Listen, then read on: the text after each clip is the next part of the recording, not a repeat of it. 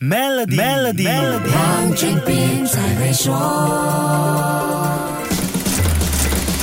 你好，我是黄俊斌。收养一个孩子成为自己的养子，其实并不是什么大不了的事。只不过这个养子如果不是一个小孩，而是一个成年人，那就感觉有点尴尬了。虽然有句话说，只要我不尴尬，尴尬的就是别人。但爱马仕继承人尼古拉斯普艾斯想让自己的园丁成为养子来继承遗产，却不是尴尬不尴尬这么简单了。这位摩洛哥人园丁今年已经五十一岁了，有一位西班牙妻子和两个孩子。这不是收养一个儿子，而是多了一家子啊！在他们生活的瑞士，收养一个成年人为养子是非常罕见的，而且程序也会是错综复杂。更何况，这个养子将来继承的不只是爱马仕上市集团的股权，还有普爱斯在摩洛哥、马拉喀什还有瑞士蒙特勒的产业，通通加起来有大约一百一十亿美元。你觉得这件事会那么简单吗？先不说爱马仕家族其他成员的立场和看法，普爱斯赞助的一个非政府组织就首先发难了。普埃斯在二零一一年签署了一份遗产继承协议，在他去世后，将遗产用来资助总部设在日内瓦、致力打击假新闻的慈善基金会 Isocrates Foundation。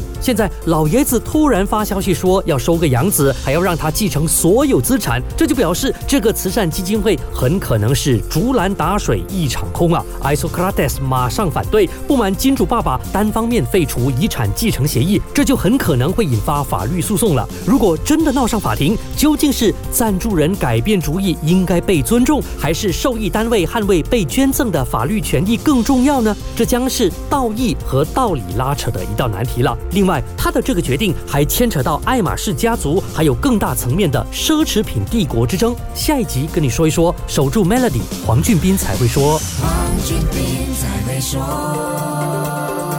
Maybank Trade Financing，您的最佳贸易伙伴，将贸易文件转换为资金，轻松简便满足您的运营需求。详情请浏览 maybank.my/sme-trade。